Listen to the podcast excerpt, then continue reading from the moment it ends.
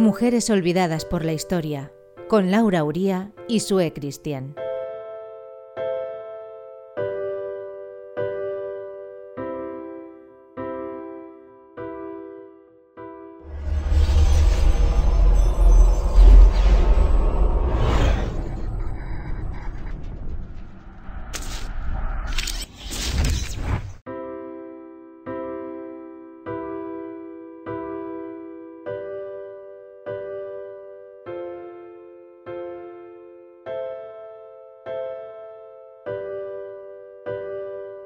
Estás escuchando un programa más de mujeres olvidadas por la historia, desde donde descubrimos a todas esas mujeres que fueron pioneras, valientes, luchadoras, esas mujeres de las que poco o nada se sabe a pesar de sus grandes logros, mujeres a las que se las conoce si acaso de oídas por ser las mujeres de, las hijas de, las hermanas de, siempre a la sombra de hombres a los que sí que recordamos por sus logros. Me llamo Laura Uría y junto a Sue Cristian te acompaño en un espacio donde damos voz a todas estas y otras mujeres que en la actualidad también están haciéndose notar Siempre lo decimos, Sue Christian es ilustradora y diseñadora gráfica. Hace tiempo ya que realiza esta labor de recuperación histórica tan importante. Esos referentes de mujer que encontramos a lo largo de la historia y que durante tanto tiempo se han invisibilizado. Estas mujeres que han luchado para conseguir los derechos que hoy tenemos todas ellas pioneras de nuestra historia y a las que tenemos mucho que agradecer, mujeres incluidas en forma de ilustración en las maravillosas agendas de Sue Christian, disponibles, por cierto, en diferentes puntos físicamente y virtualmente a través de su blog volutasmoradas.com. En el programa de hoy hablamos de una mujer que apuntó muy alto. Hola Laura, y buenos días, buenas tardes, buenas noches, allá donde nos estés escuchando en estos momentos. Bienvenida a un programa más a Mujeres Olvidadas por la Historia. Hoy vengo a hablaros de una mujer curiosa e intrigada por las estrellas y el universo, una mujer que trabajó en la NASA y fue al espacio. Hoy conoceremos a Kalpana Chawla.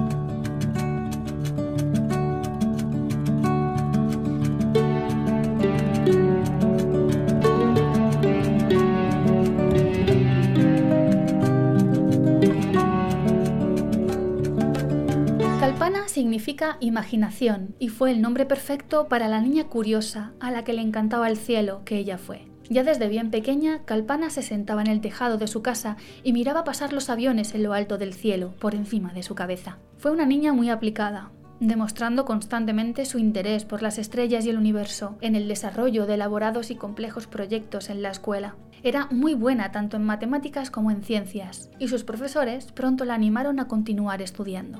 Su curiosidad no hacía más que crecer. A medida que la joven Calpana se hacía mayor, su interés aumentaba también, hasta tal punto que convenció a su padre para ir al club de vuelo que había en su pequeño pueblo al norte de la India, donde podían subir en avioneta y volar surcando los cielos juntos. Y su obsesión creció, superando los límites del cielo hasta llegar al universo. Quería saberlo todo sobre el espacio.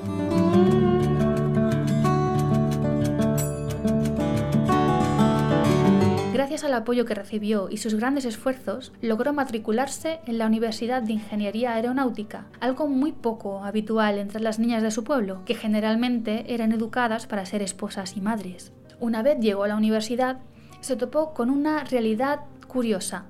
Apenas había mujeres en ingeniería aeronáutica. Algunos asesores académicos incluso llegaron a sugerir que debía cambiar de carrera, pues esa no estaba pensada para mujeres, decían. Esta sugerencia enfadó y molestó tanto a Calpana que fue una motivación más para continuar con sus estudios, haciendo una tesis doctoral, tras la cual se mudó a Estados Unidos para trabajar como investigadora en la NASA.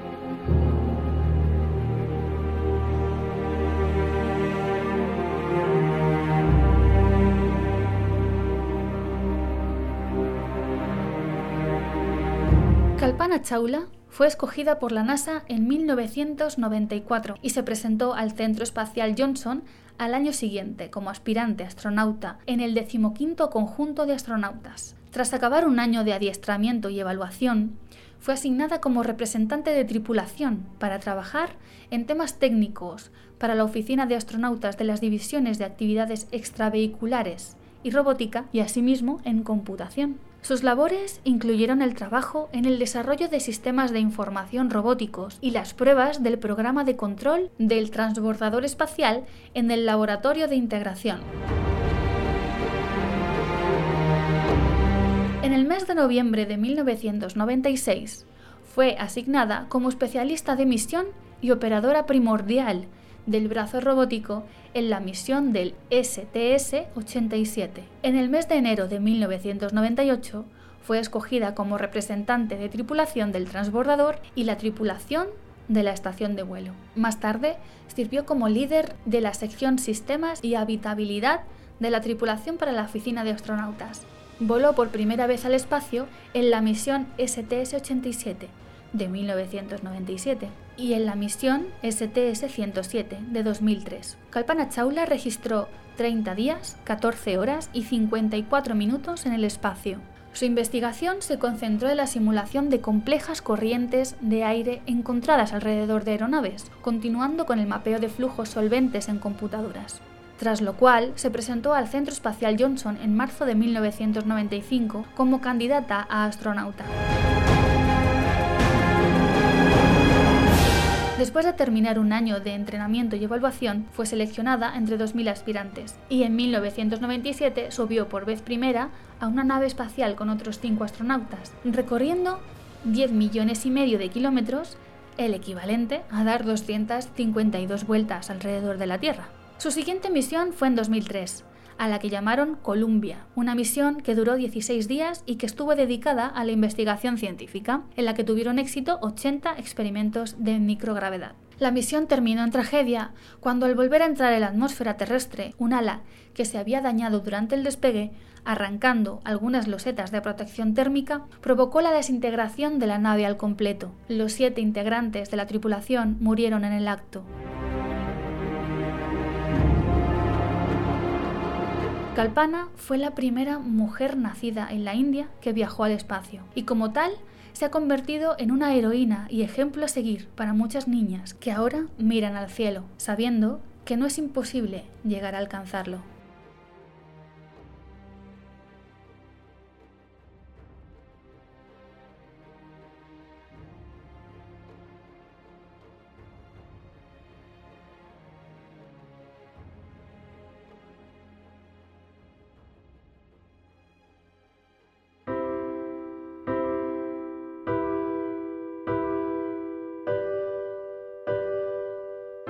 Mujeres olvidadas por la historia, con Laura Uría y Sue Cristian.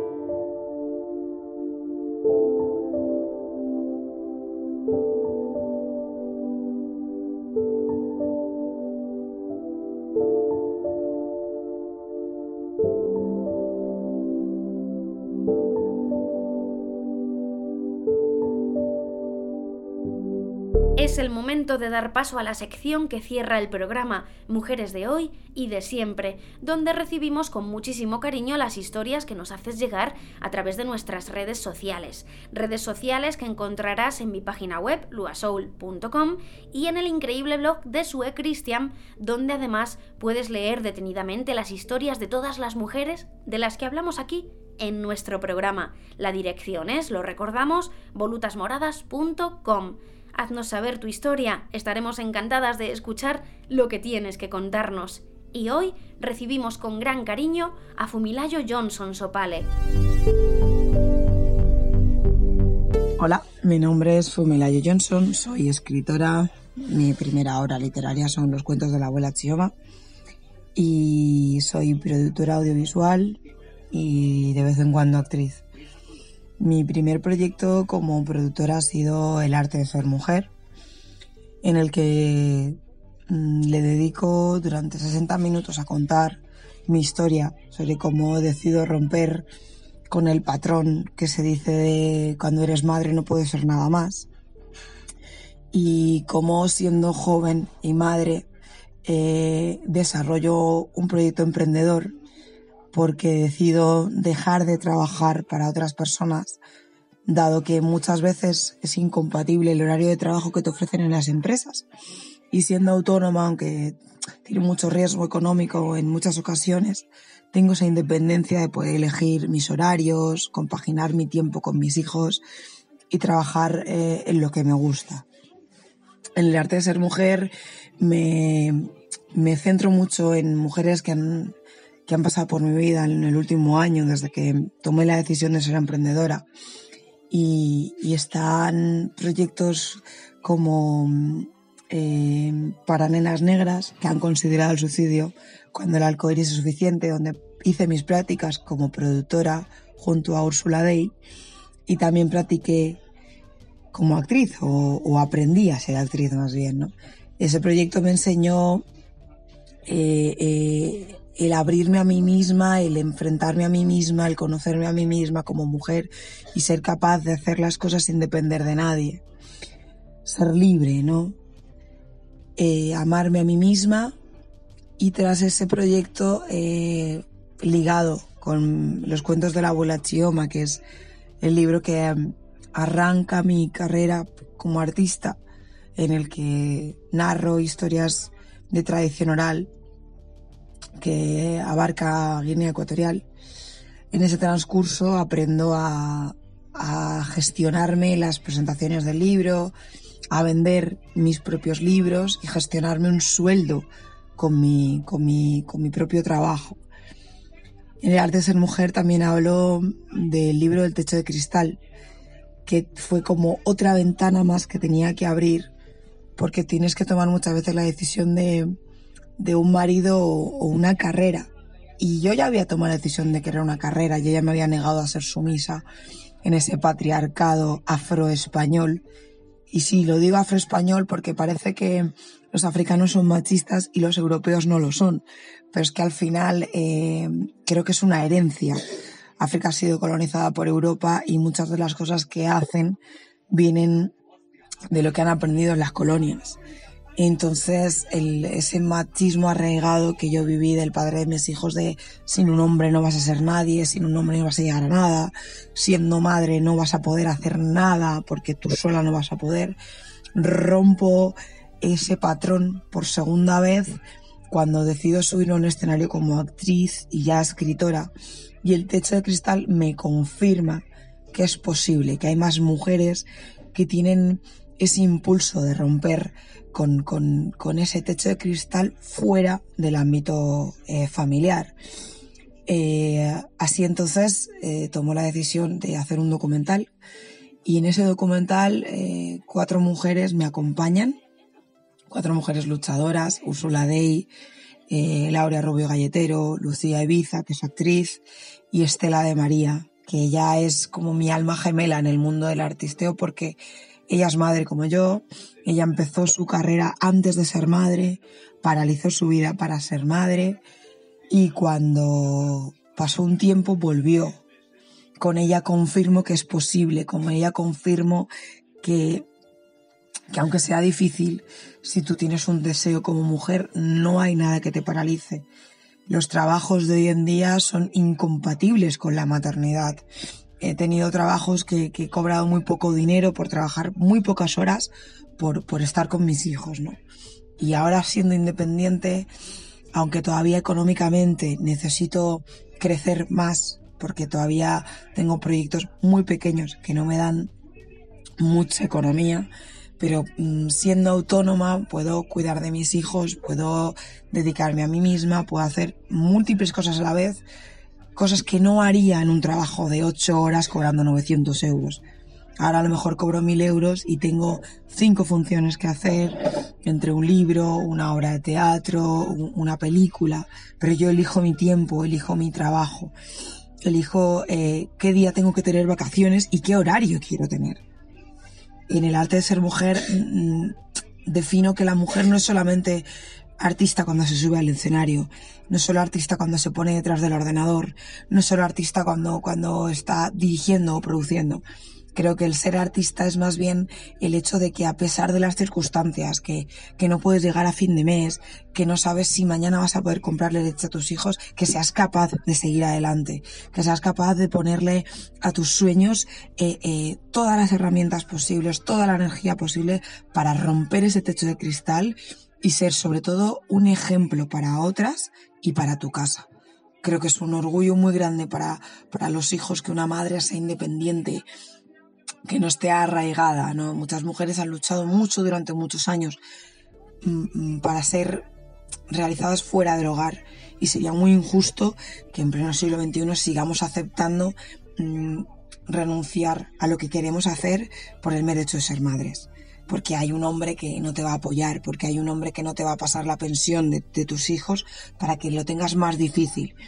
Y yo no recibo la pensión de ninguno de los niños y mis hijos salen adelante gracias a mi libro, gracias a mi teatro, gracias a muchas cosas, porque al final eh, el ser independiente eh, en el ámbito laboral como mujer y, y sobre todo siendo madre eh, me abre muchas puertas me abre muchas puertas y, afortunadamente em, en los últimos años, desde que soy independiente, estoy encontrándome con personas que entienden que soy madre, que entienden que mi tiempo eh, está dividido entre mi casa y mi trabajo, pero lo respetan, lo entienden. Y entonces no me han cerrado las puertas. Me las han abierto más todavía y entonces eso te ayuda a crecer. Porque yo sé que si yo tuviera a lo mejor un marido al lado, africano, como el que es el padre de mis hijos, yo no hubiera crecido así. Porque es muy difícil muchas veces que se entienda que una mujer quiere ser independiente de un hombre. Es muy difícil que se entienda que una mujer puede crecer a nivel profesional sin tener un hombre al lado. Creo que es difícil de entender todavía en la mentalidad de muchos. Quizás en la mentalidad de otros no, pero en la mentalidad de muchos sí. El hombre todavía creo que, tenemos una batalla abierta, ¿no? De, que los niños parece que solo son de la madre, y los niños son, obligación de la madre, el hombre solo da dinero y la mujer hace todo lo demás. Y sigue siendo que yo tengo que elegir qué horario coger o no coger para poder cuidar de ellos, cuidar de mí, cuidar de mi trabajo. Al final, como mujer negra, mm, me encuentro con, algunas barreras entre mi propia gente, ¿no? Porque cuando tú llegas a tu camino como artista y, esperas que te ayuden o que te den un empujoncito, que te den un consejo, que te den la mano, te encuentras la puerta cerrada. Y en esa puerta cerrada, eh, detrás de la puerta hay muchas mujeres, hay algunos hombres, pero al final el camino lo tienes que hacer tú solo. Y, sufres ese, ese dolor que de que, tu gente no, no esté más unida, ¿no? Que si no eres amigo de, no llegarás a donde tengas que llegar. Y el camino se hace más complicado porque mm, necesitas un padrino. Y si no un padrino, por lo menos necesitas un empujón. Pero al final he crecido sin ese empujón. Eh, me han llegado oportunidades y las he aprovechado todas.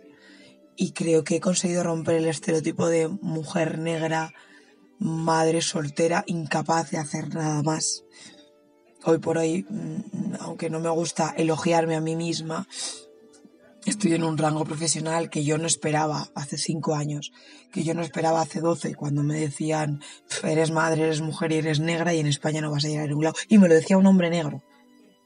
Me lo decía un hombre negro, un hombre que ha vivido en España muchos años. Y al final soy mujer, soy negra, soy madre y soy artista y soy emprendedora. Y creo que eso no, no tiene, no tiene precio el, sacrificio que he recorrido para llegar hasta donde estoy llegando, o caminar donde estoy caminando, no tiene un precio en euros, no tiene un precio en, valor. Creo que es un, un, orgullo para mí y para muchas mujeres que sigamos rompiendo el techo de cristal pese a las circunstancias. Muchas gracias por contarnos tu historia.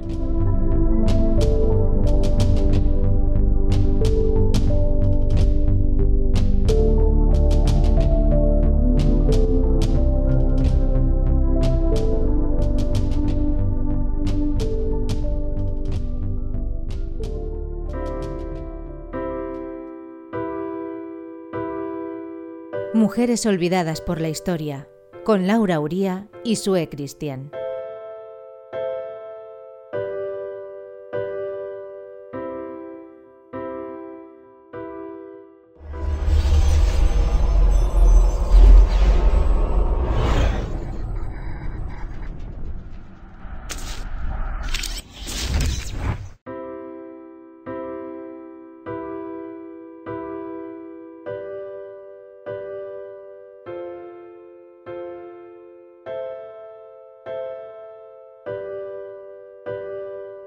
Llegamos al final de nuestro programa Mujeres Olvidadas por la Historia. Ha sido un placer acompañarte una edición más. Mi nombre es Laura Uria y junto a Sue Christian te espero muy pronto aquí, en nuestro espacio de recuperación histórica.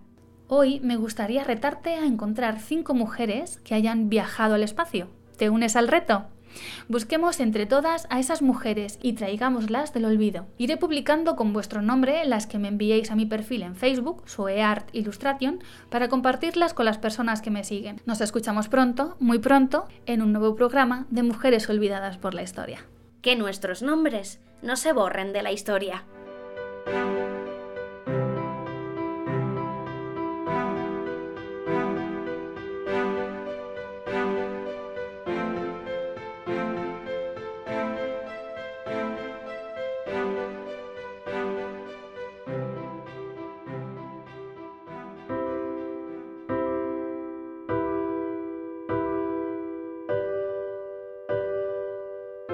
Mujeres olvidadas por la historia, con Laura Uría y Sue Cristian.